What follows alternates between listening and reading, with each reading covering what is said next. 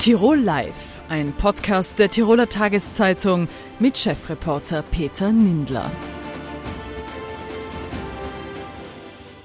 Herzlich willkommen bei Tirol Live, dem Fernsehformat der Tiroler Tageszeitung.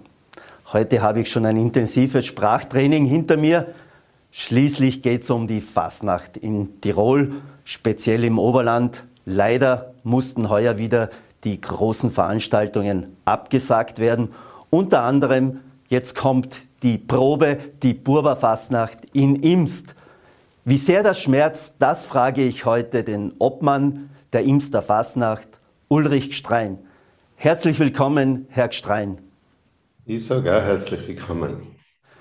Herr Gstrein, fünf große Umzüge sind abgesagt in Wenz, in Darenz, das Nassereiter Schellerlaufen, auch jetzt die Irmster Burber Fasnacht. Wie sehr schmerzt das einen engagierten Fasnachter? Ja, äh, es ist in Anbetracht der Umstände ist es irgendwo verständlich, dass es sein muss. Natürlich hätte man es viel lieber durchgeführt, vor allem in, im Hinblick auf die Kinder, die natürlich sich in der Fasnacht finden und sich ausleben. Also es ist schade, aber wenn es nicht geht, geht es nicht. Das ist halt einmal im Moment das Problem.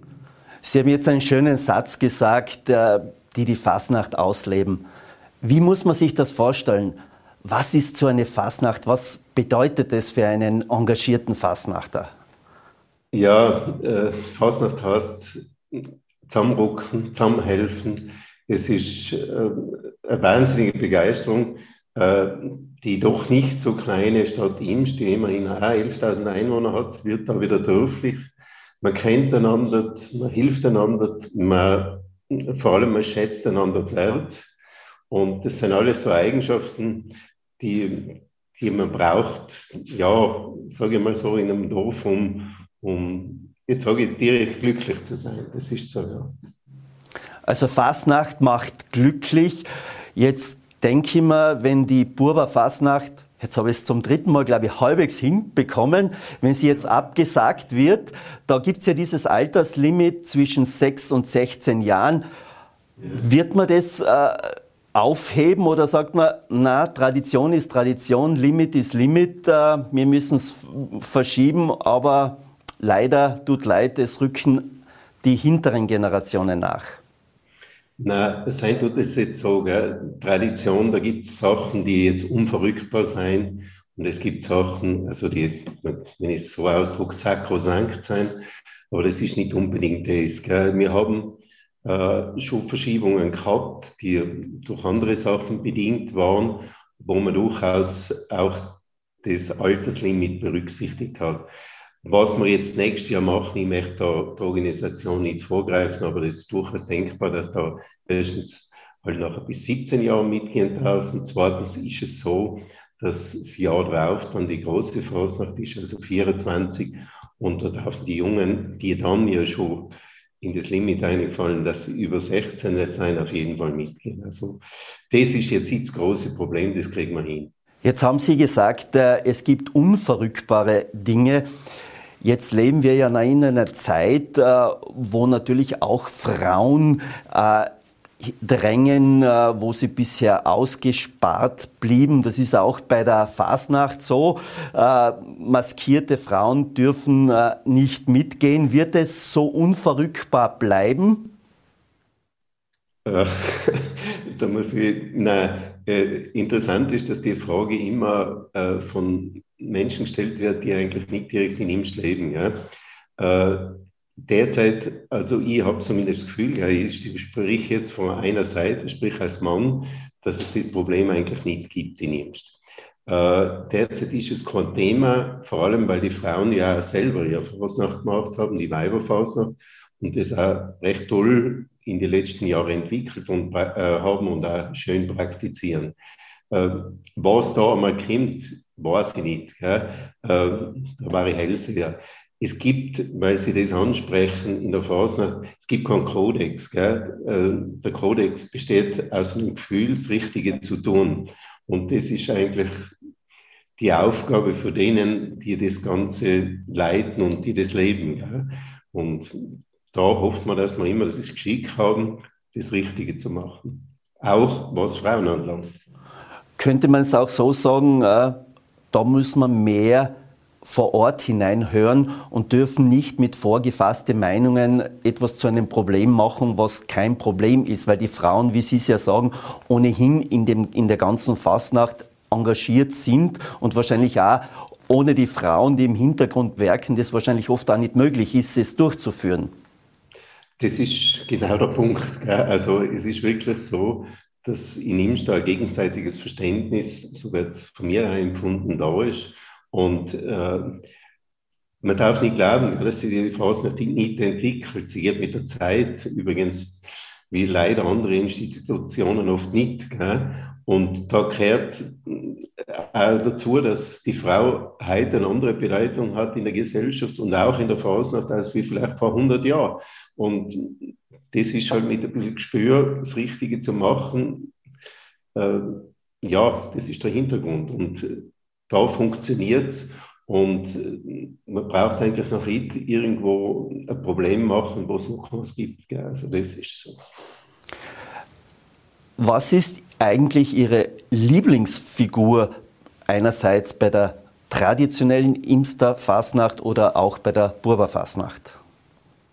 Das darf ich jetzt nicht sagen, weil, äh, weil natürlich alle wichtig sein. Gell? Also ich, ich muss jetzt selber sagen, ich bin selber, wenn ich mir jetzt auf die, mich selber das projiziere, als Bauer zuerst einmal Spritzer gegangen, also Alpfrank, dann Wiefli-Sack. Können Sie das erklären, was ein Spritzer ist?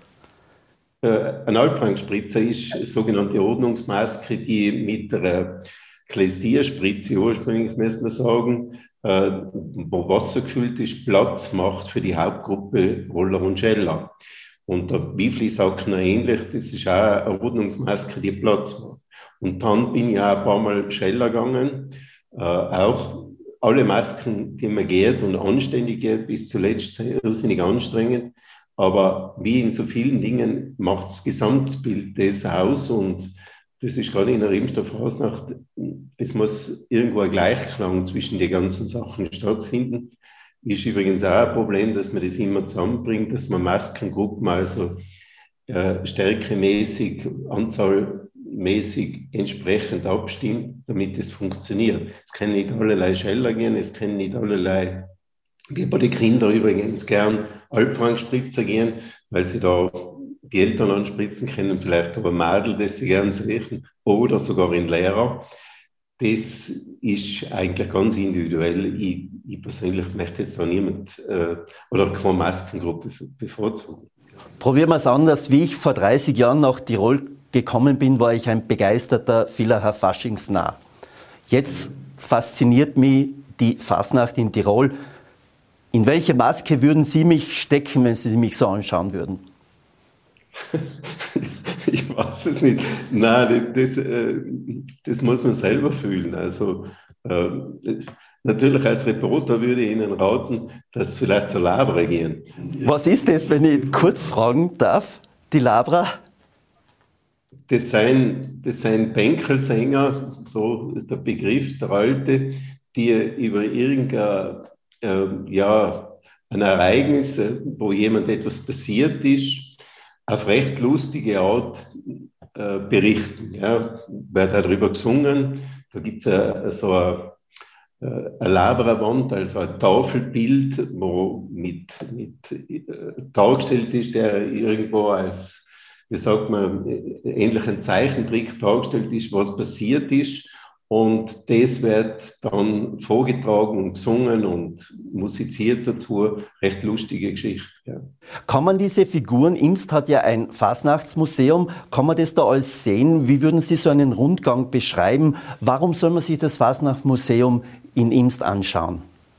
Ja, äh, das Fasnachtsmuseum, das jetzt übrigens schon 20 Jahre besteht in der Form, das aber immer wieder Neuerungen erlebt hat, Zeug natürlich versucht, als Museum etwas äh, Lebendiges zu zeigen, was eigentlich an und für sich schon ein Problem ist. Wenn ich mit dem Museum einmal früher hat man verbunden etwas Statisches. Wir haben mit viel äh, Mediensachen äh, das Ganze irgendwo erlebbar gemacht. Man sieht äh, Bild, Ton, alles und auch natürlich die Figuren selber. Äh, interessant ist vor allem, finde ich auch, es gibt kaum äh, so viel äh, Bilder und Filme über etwas als wie die Fasnacht. Und die Fasnacht findet ja im Ort statt. Damit wird auch der Ort beschrieben. Man sieht alte Häuser, die es halt nicht mehr gibt. Fasnacht zum Angreifen. Ja, kann man so sagen.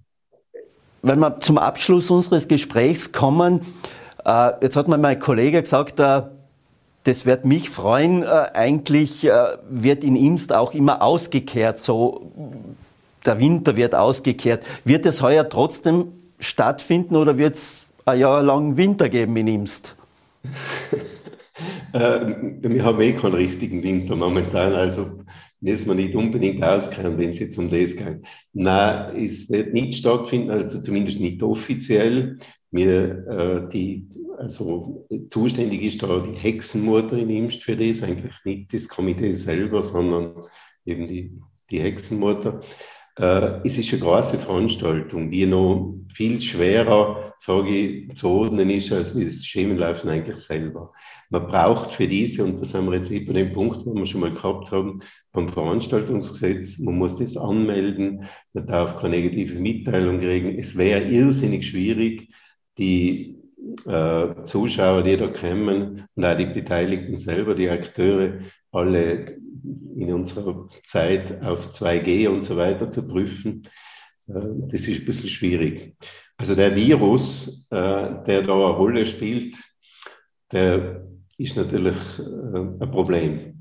Wir, wir denken uns als Insta, dass irgendwann der, es gibt ja positive Viren offensichtlich, das ist der Fasnacht-Virus, dass der spätestens im nächsten Jahr so viel stärker ist und den anderen Virus verdrängt hat und wir nachher wieder in Fasnacht gehen können.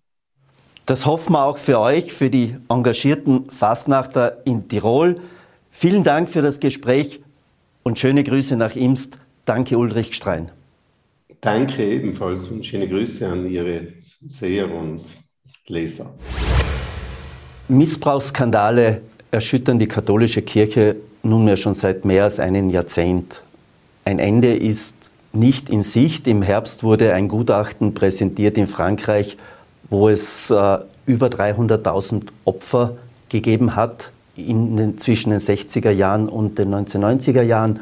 Zuletzt wurde das viel diskutierte Missbrauchsgutachten zum sexuellen Missbrauch im Erzbistum München und Freising präsentiert. Es bringt auch den emeritierten Papst Benedikt in Bedrängnis. Wie die Situation in der katholischen Kirche nach Präsentation dieses Missbrauchsgutachtens einzuordnen ist, das wird uns jetzt der Theologe, der bekannte Innsbrucker Theologe Roman Siemrock sagen. Herzlich willkommen, Roman Siemrock, bei uns im Studio. Willkommen und grüß Gott. Was ist schiefgelaufen in der katholischen Kirche mit der Aufarbeitung der Missbrauchsskandale, die ja jetzt die große Welle begann 2010, jetzt haben wir 2022. Was ist in der Zwischenzeit schiefgelaufen?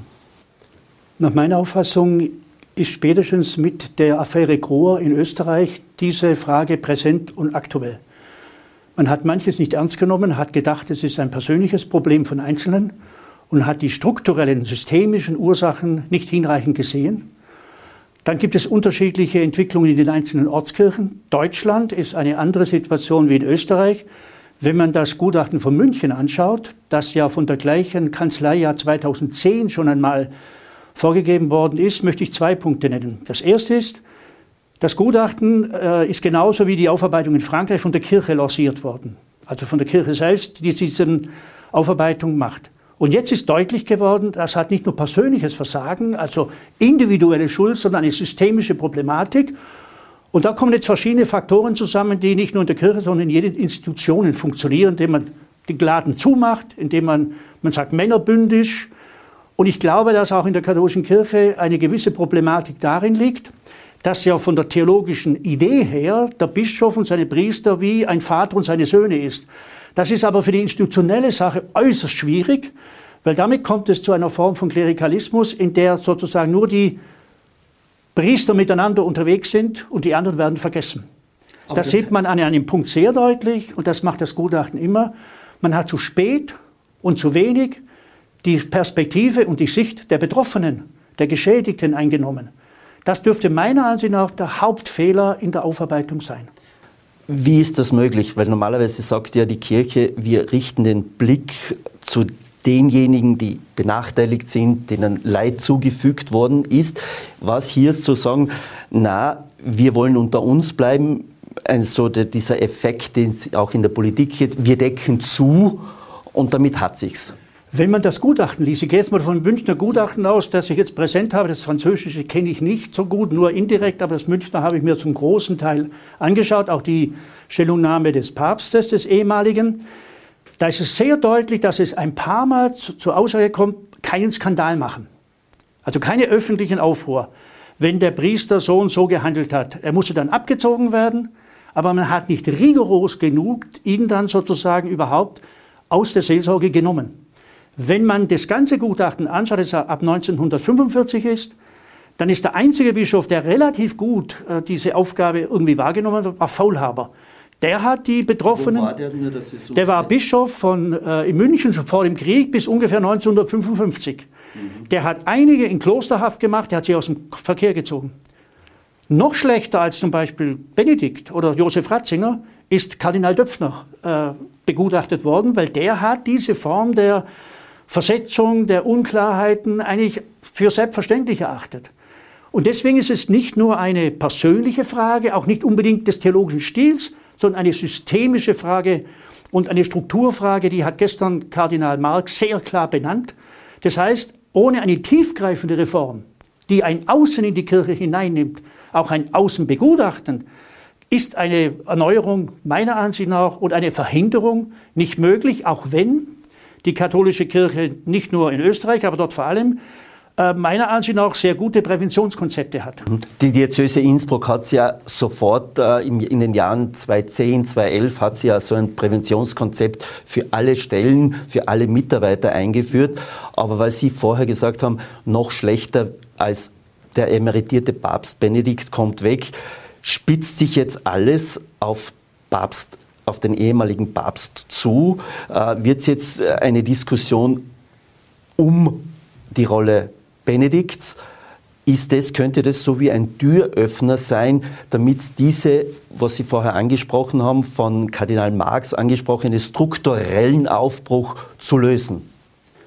Dass es sich jetzt natürlich auch nach diesen persönlichen Stellungnahmen von Benedikt, von Josef Ratzinger, sich auf ihn zuspitzt, ist selbstverständlich, weil er hat ja eine maßgebliche Verantwortung und er hat natürlich auch in der Kirche weltweit die ersten äh, Aufarbeitungen in Gang gebracht. Aber das ändert nichts daran, dass er an der Stelle die berühmte Ordinariatskonferenz von 1980 schlicht geschummelt hat. Ich muss vorsichtig sein mit dem Wort, das man ja gerne redet, lügt er. Da bin ich sehr zurück. Naja, da hatte die Bildzeitung ja die Schlagzeile. Zuerst haben sie äh, damals gemacht, wir sind Papst und jetzt ist die Schlagzeile gewesen, du sollst nicht lügen. Also seine Abrechnung kann ja nicht schlimmer sein. Ich bin das, äh, ich habe gelernt, ich hätte das früher auch gesagt, ich habe gelernt, ein bisschen zurückhaltend zu sein, aber die Aussage ist einfach falsch. Und die Aussage ist deswegen falsch und ist auch nicht zu ändern mit der Frage, man hätte eine redaktionelle Schwierigkeit gehabt bei der Textabfassung, weil diese Behauptung ist ja älter. Die stammt schon aus dem Jahre 2010 und das war eine Strategie und die lässt sich nur als falsch bezeichnen. Er hat eine neue Stellungnahme angekündigt und ich hoffe, er tut genau das, was eigentlich jeder tun sollte, sein Gewissen erforschen und die Sachen auf den Tisch legen. Und ich bin natürlich davon überzeugt, dass es natürlich selbstverständlich ist, dass man sich jetzt auf Josef Ratzinger Pass Benedikt konzentriert, weil der natürlich ein Stück weit die gesamte Kirche verkörpert. Und da sieht man, dass hier auch die Kirche fehlgehen kann. Und zwar nicht nur der Einzelne, sondern auch die Struktur. Das heißt, es gibt nicht nur, das war immer klar, eine Kirche der Sünder, sondern es gibt auch eine sündige Kirche. Und an dem Punkt kommen wir jetzt, da bin ich sehr froh darüber, nicht mehr vorbei. Das heißt, es konzentriert sich derzeit sehr viel auf den emeritierten Papst, aber gleichzeitig lassen wir ja ein bisschen den amtierenden Papst Franziskus ein bisschen so außer Acht. Schwächt diese Diskussion den amtierenden Papst, weil, sie, weil man sagt, okay, Benedikt ist ein bisschen das oder ist vor allem das Symbol der Verdrängung, der Verduschung. Müsste nicht jetzt Papst Franziskus ein Machtwort sprechen? Für diese sündige Kirche, dass, die, dass es auch eine sündige Kirche gibt? Es gibt verschiedene Vorstellungen dazu. Sicher ist, dass äh, Franziskus dadurch geschwächt ist, denn die Frage lautet, warum kann äh, der ehemalige Papst Josef Ratzinger einen solchen Text an der verantwortlichen Stelle in Rom vorbei lancieren? Da hat auch sein Berater oder sein äh, Begleiter, Erzbischof Genswein, ein gerüttelt Maß an Verantwortung. Ich bin der festen Überzeugung, dass zurzeit in Rom diese Frage sehr klar diskutiert wird und hier muss Papst Franziskus Stellung beziehen. Da hilft es nichts. Und ich bin der Überzeugung, dass er das tun wird. Ich hoffe, dass es nicht allzu lang dauert. Denn jetzt ist natürlich auch die Frage, wer ist überhaupt jetzt, das war schon immer in den letzten fünf Jahren, wer ist überhaupt die leitende verantwortliche Person in der Kirche? Weil Papst Benedikt sein Versprechen nicht eingehalten hat, er würde schweigen und beten. Er hat ja immer wieder öffentlich Stellung bezogen und das ist jetzt in dem Fall natürlich äh, meiner Ansicht nach entlarvend und vielleicht auch deswegen eine notwendige und gute Reinigungsmoment. Aber es ist ganz richtig, die Stellung von Papst Franziskus ist damit mit angeknackt oder mindestens muss er dazu eine Antwort geben. Jetzt ist ja die Kirche in Deutschland ja, steht ja sehr im Fokus, schon mit Benedikt, aber auch, wenn man sich die Diskussionen in den vergangenen Jahren anschaut, das ist ja Köln genauso äh, im Fokus, also Kardinal Wölki, der sich ja eigentlich nur eine Auszeit genommen hat und dann jetzt wieder ins Amt zurückkehren möchte. Müsste der Papst nicht sagen, so, jetzt machen wir Tabula Rasa, in allen Diözesen findet jetzt die Aufarbeitung. Mir gefällt dieser Begriff wir sind auch eine sündige Kirche, findet jetzt statt. Ah, da bin ich ganz der Überzeugung. Köln hat mich deswegen erschüttert, aber auch nicht nur mich, sondern auch die Kollegen, auch die Kolleginnen vom Kirchenrecht, die konnten das Kirchenrecht und die Bestimmungen, die seit 2010 gelten, einfach aus Kraft setzen. Sie konnten einfach so tun, als ob es nicht gäbe. Und das ist eigentlich ein Unding. Insofern muss man Strukturen schaffen, die das verunmöglichen. Zweitens bin ich auch der Überzeugung, das hat jetzt Pater Zollner der ja für die Kinderschutz in Rom wesentliche Aufgaben hatte, ein Promovent unserer Fakultät, klar gesagt, die sollen zurücktreten. Man soll nicht einfach äh, Rücktritte anbieten. Man soll gehen, weil man merkt, es hat mit uns nicht geklappt. Und diese Aufarbeitung ist meiner Ansicht nach jetzt auch nicht von einem Einzelnen, von der, von der Struktur insgesamt zu machen. Kardinal Marx hofft auf den synodalen Weg, was sicherlich richtig ist von ihm. Jetzt kann man nicht mehr sagen, man missbraucht den Missbrauch für eine andere Kirche und man kann nicht mehr sagen, es hätte keine systemischen Probleme. Aber ich würde noch einmal sagen, zwischen der deutschen Kirche und der österreichischen großer Unterschied mit, dem, mit, dem, mit der Initiative von Kardinal Schönborn, damals 2010, man sagt, die Klassikkommission einzusetzen, die unabhängig ist, hat ja 500 Opfer, das ist ja am, am Ende standen 500 Opfer, die ja auch entschädigt Mehr, zurzeit sind es mehr als 2000, die entschädigt worden sind. Die meisten kommen nicht aus der Kirche, die kommen auch aus anderen Einrichtungen. Das ist also kein kirchliches, sondern ein gesellschaftliches Problem. Aber für die Kirche ist das Problem noch schärfer, weil sie unter einem anderen moralischen Anspruch steht. Und äh, Kardinal Schönborn hat das klar von Anfang gesagt, sie unterwirft sich dieser Kommission und das hat die deutsche Kirche bis heute nicht geschafft. Das heißt, auch die deutsche Kirche steht jetzt also als, als starke mitteleuropäische Kirche auch dafür, man hat keine Verantwortung oder man hat nur halbherzig Verantwortung übernommen. Man hat persönlich Verantwortung übernommen, aber man hat die falschen Strukturen. Die, äh, das Gutachten von München sagt ja ausdrücklich, dass man, ich sage so, dass man so etwas wie die Glasnik-Kommission, eine aus, außen unabhängige völlig klare Kommission, dass die, der, die Kirche der unterwerfen sollte. Das ist der Vorschlag und das muss jetzt geschehen. Das heißt, es muss Orte geben. Der eine Rechtsanwalt hat klar gesagt, da darf niemand mit einem schwarzen Hemd und einer weißen Collar drin sitzen, wo die Beschädigten und die äh, davon Geschädigten einen ganz freien Raum haben, sich äußern können und der sich die Kirche ohne Wenn und Aber unterwirft. Ohne dieses Außen ist eine Änderung nie möglich, weil niemand sich wirklich selber korrigieren kann. Das wissen wir auch schon als Ehemänner. Es ist gut, dass man korrigiert wird. Und das gilt auch für Institutionen. Und solange die Institution sich zumacht, wird das nicht geschehen. Jetzt hat der deutsche Bischof Betzing, äh, gestern war das gemeint, der Glaube an die Selbstheilungskräfte der Kirche liegt am Boden. Würden Sie dem zustimmen? Ich würde es nicht ganz so dramatisch sagen, aber er weiß es vielleicht besser, er ist ja der Vorsitzende der Deutschen Bischofskonferenz. Dass diese Gutachten von der Kirche lanciert und frei waren, ist ein gutes Zeichen. Aber die Kirche, würde ich sagen, muss jetzt beweisen, so wie Kardinal Schönborn sagte, dass sie auch tut, was sie sagt. Und dass die Strukturen sich tatsächlich ändern. Und dann kann ein Glauben wieder an die Selbstreinigung der Kirche wachsen, aber das muss es sich verdienen. Ich sehe hier große Anstrengungen. Ich sehe auch in unserer Fakultät zum Beispiel haben wir eine Präventionsvorgang äh, eingeleitet. Das macht meine Kollegin Frau Ladner. Das ist die einzige überhaupt in Innsbruck, aber die wird genommen von sehr vielen. Und das muss man sich verdienen jetzt. Jetzt kann man nicht einfach sagen, wir wollen gern, sondern wir müssen es tun. Und das ist natürlich ausstehend. Vielleicht zum Abschluss die letzte Frage. Sie haben es vorher angesprochen. Wie lösen wir das Dilemma in Rom? Sie haben es vorher gesagt, hier Papst Franziskus, hier der emeritierte Papst Benedikt, der sich entgegen seiner Ankündigungen doch immer wieder eingemischt hat. Das, wie ist das zu lösen? Muss der Papst Benedikt sagen, okay, überhaupt weg aus Rom? Wäre das eine Möglichkeit, weil auch die Nähe ist ja auch immer etwas, die ein bisschen anspitzt, etwas zu sagen? Es steht mir natürlich jetzt nicht zu, da gute Ratschläge zu geben, weil ich nicht alles gut kenne, aber ich habe das auch überlegt und ich habe geträumt. Man darf mal einen Traum sagen. Es wäre meiner Ansicht angemessen, und es wäre auch symboltheoretisch sehr wichtig, weil die Kirche ist auch eine symbolische Akteurin, dass der emerierte Papst sein weißes Gewand ablegt, ein normaler Priester ist und Josef heißt. Und zwar deswegen, weil es damit ein Symbolzeichen setzt, wer jetzt wirklich der Papst ist und dass eine Bußänderung ja nicht nur einfach mit Worten, sondern auch mit Taten geschehen muss. Das habe ich mir mal überlegt und dann habe ich mir noch mal was überlegt, gut österreichisch man sollte sich immer vor Augen halten, manchmal habe ich gedacht, das ist Operette, aber es ist gar nicht so schlecht, wenn man diesen Ritus sieht, wenn ein Habsburger in die Kapuzinergruft geht.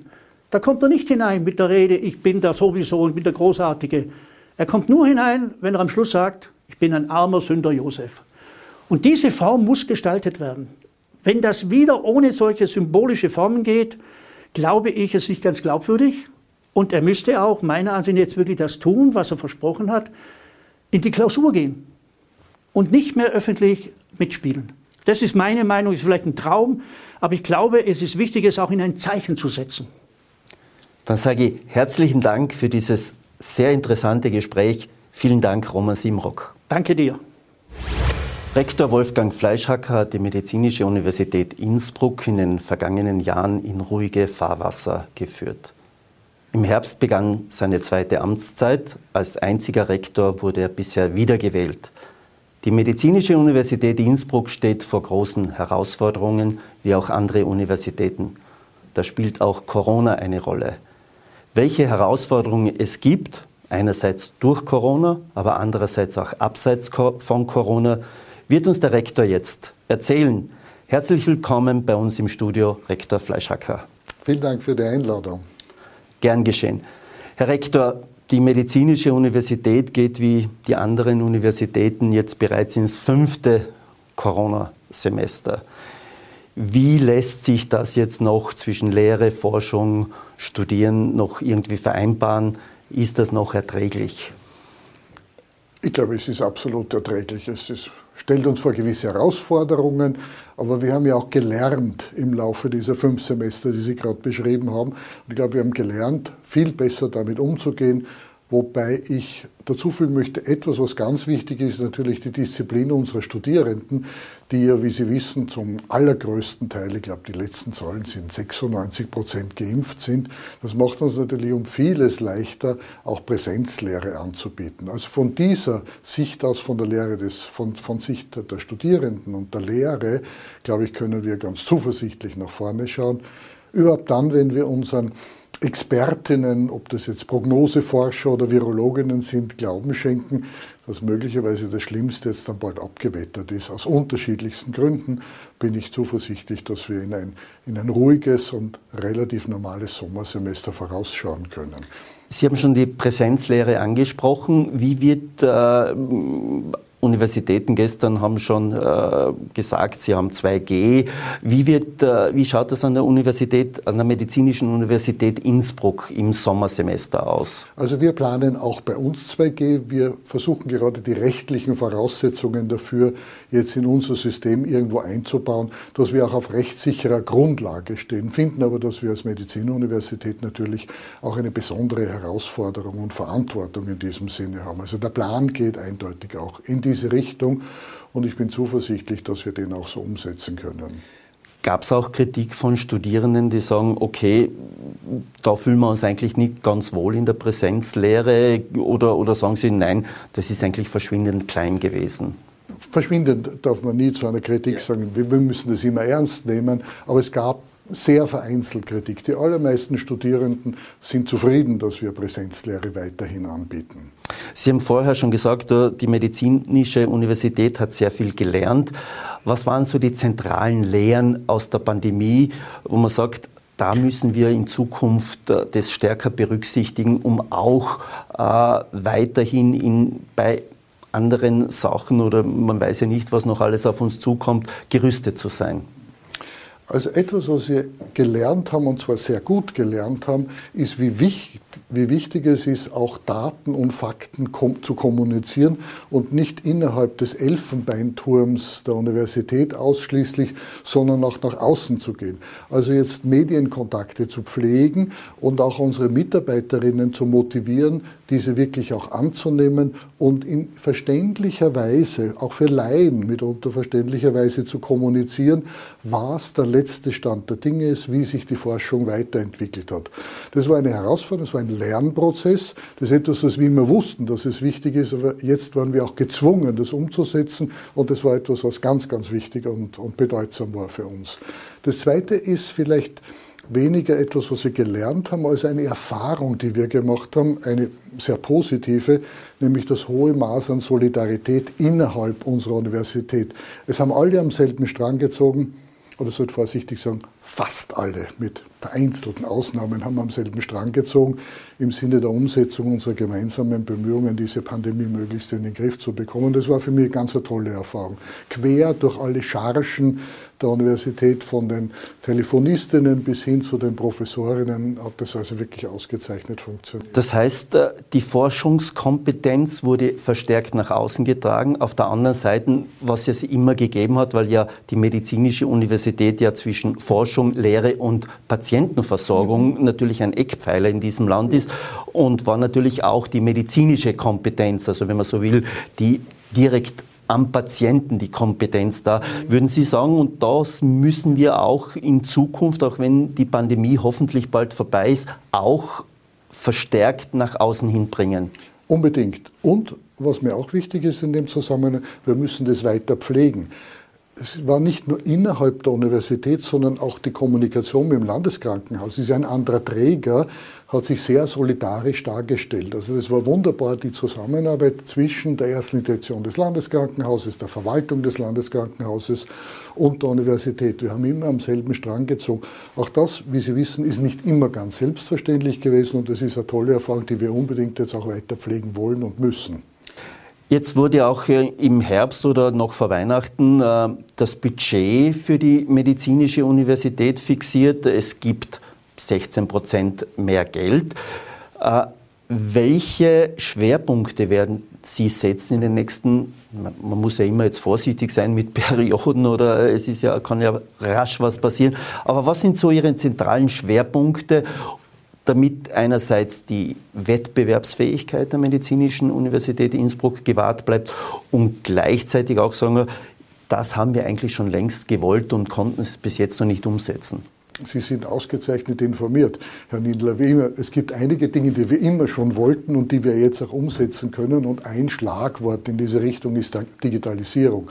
Das wollten wir immer schon. Da hat uns ein bisschen auch natürlich jetzt die Pandemie in die Hände gespielt, um die Bedeutung dessen auch unterstreichen zu können. Und in den ganzen Verhandlungen rund um unsere Leistungsvereinbarung für die nicht so Informierten, das sind immer Perioden von drei Jahren, die wir mit dem Ministerium das sind, verhandelt. 485 Millionen ja, et, et, ja, ja, etwa in dieser Größe, auf die, Jahre, auf die drei, Jahre, auf die drei Jahre verteilt. Also dort haben wir diesen Digitalisierungsfokus, den wir verstärken wollen, haben wir dort ganz gut unterbringen können. Wir werden zwei neue Professuren in diese Richtung installieren können mit dem ganzen Hintergrund, also auch mit Mittelbauvertreterinnen.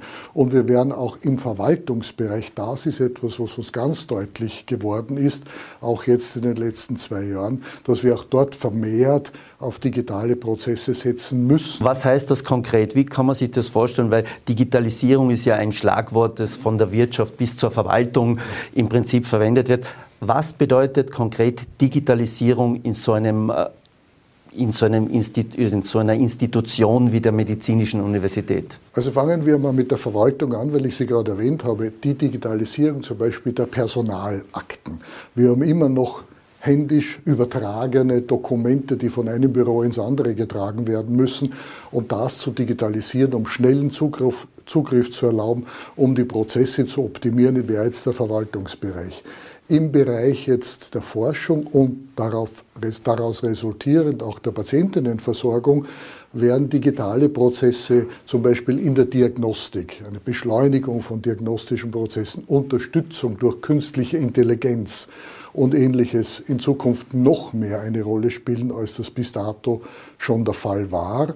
Und wir wollen auch bestimmte theoretische Grundlagen der Digitalisierung, also ich habe gerade künstliche Intelligenz erwähnt, wir arbeiten ja zum Teil in der Wissenschaft mit sehr, sehr großen Datenmengen, die eine Herausforderung in der Bearbeitung, im Übrigen auch in der Speicherung darstellen. Auch da müssen neue Prozesse entwickelt werden, um diese Daten auch nutzbar zu machen, wiederum für die spätere Anwendung im klinischen, im Patientinnenversorgungsbereich. Jetzt hatte das Land äh, das immer wieder von der Universität kritisch beäugte Projekt äh, einer Medical School, einer praktisch Ärzteausbildung auf einem anderen Level gestoppt und äh, gesagt, wir vertrauen da äh, der Medizinischen Universität Innsbruck. Schwerpunkt Allgemeinmedizin, da gibt es ja eine Professur. Ist das jetzt schon auf Schiene? Äh, bis wann kann man da rechnen, dass das auf Schiene kommt? Es ist schon auf Schiene und, das, und es bewegt sich. Nicht, es steht nicht nur auf der Schiene, sondern auch bewegt sich auch. Wir haben die Professur schon ausgeschrieben, haben zwölf Bewerbungen dafür und sind gerade in dem Prozess, aus diesen zwölf Bewerbungen ein paar herauszudestillieren, mit denen wir in engere Gespräche treten wollen. Das ist die eine Seite. Die andere Seite, die wir ja jetzt schon in der Studierendenausbildung sehr stark unterstützen, ist das Fach Allgemeinmedizin auch dort noch einmal stärker zu verankern. Wir werden eine Zusatz-, eine Schwerpunktausbildung in Allgemeinmedizin anbieten, die sich quer durch die Semester zieht und die dann später eine Zusatzqualifikation für die Absolventinnen bedeutet von der wir hoffen, dass sie dann auch deren späteres Berufsleben optimiert, nicht nur fachlich, sondern das ist unser Wunsch, aber da haben wir wenig mitzureden, dass die dann auch bei Stellenbewerbungen oder auch bei der Zuteilung zum Beispiel von Kassenstellen mit dieser Zusatzqualifikation etwas anfangen können und davon profitieren. Also es läuft auf mehreren Schienen. Vielleicht darf ich nur erwähnen, dass die Medizinische Universität Innsbruck die erste in Österreich war, die die Allgemeinmedizin verpflichtend im klinischen praktischen Jahr eingeführt hat. Also das ist uns ein großes Anliegen. Das heißt, ihr liefert künftig die Grundlagen, damit es mehr Allgemeinmediziner oder praktische Ärzte, wie man es landläufig sagt, in Tirol gibt.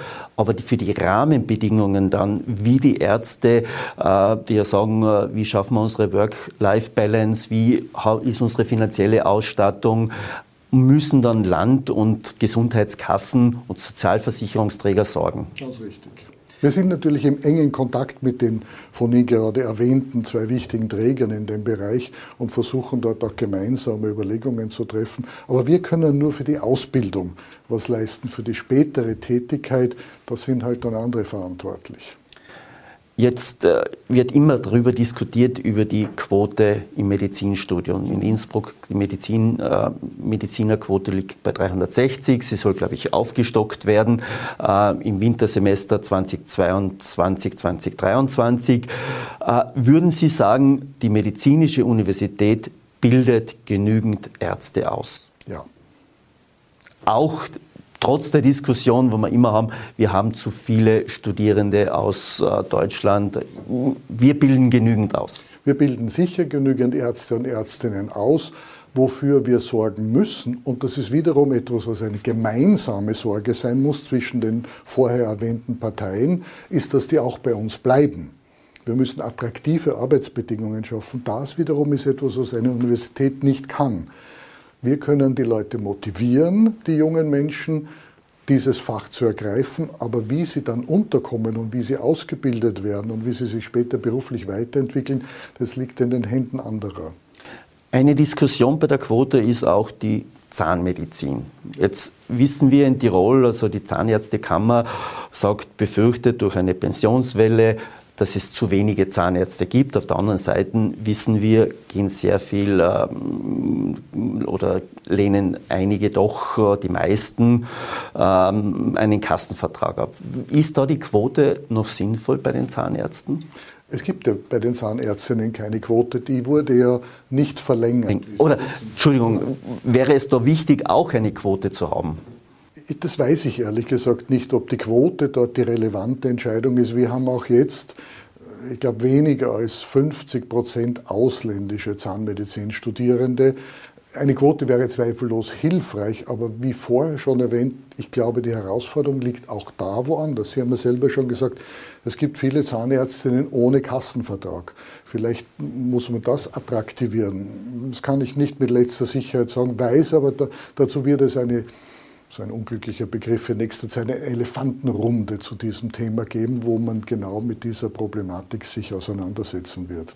Vielleicht zum Abschluss, Sie sind jetzt in Ihrer zweiten Amtszeit, äh, erstmalig seit praktisch der Splittung zwischen Stammuniversität und Medizinuniversität.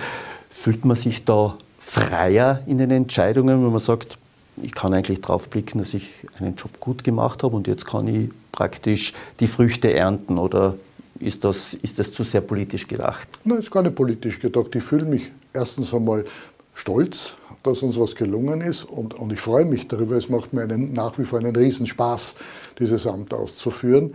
Also insofern habe ich ein bisschen mehr Freiheit jetzt schon in der längerfristigen Planung, weil die ersten Jahre waren schon davon geprägt, dass ich erstens diesen Job erst lernen musste. Ich kam ja aus der Klinik und habe also mit der bunten Vielfalt, äh, mit der ein Rektor konfrontiert ist, nur aus der Distanz etwas zu tun gehabt. Also ich habe sicher ein paar Jahre Lernzeit hinter mir und das kann ich jetzt umsetzen. Und das Zweite ist, dass wir die eine oder andere Herausforderung in der Zwischenzeit auch zu bewältigen hatten in der Kommunikation mit, mit anderen Partnern im, in, auf der Gesundheitsebene. Und das sieht jetzt alles sehr viel besser und zuversichtlicher aus, stimmt mich optimistisch und jetzt können wir längerfristige Planungen, die über das Tagesgeschäft und über Konfliktbewältigungen da oder dort hinausgehen, einfach mit, mit neuem Mut und neuer Begeisterung in Angriff nehmen. Vielen Dank für das Gespräch, Rektor Fleischhacker. Tirol Live können Sie wie immer auf dd.com nachschauen und schauen und als Podcast nachhören. Vielen Dank. Tirol Live, ein Podcast der Tiroler Tageszeitung. Das Video dazu sehen Sie auf tt.com.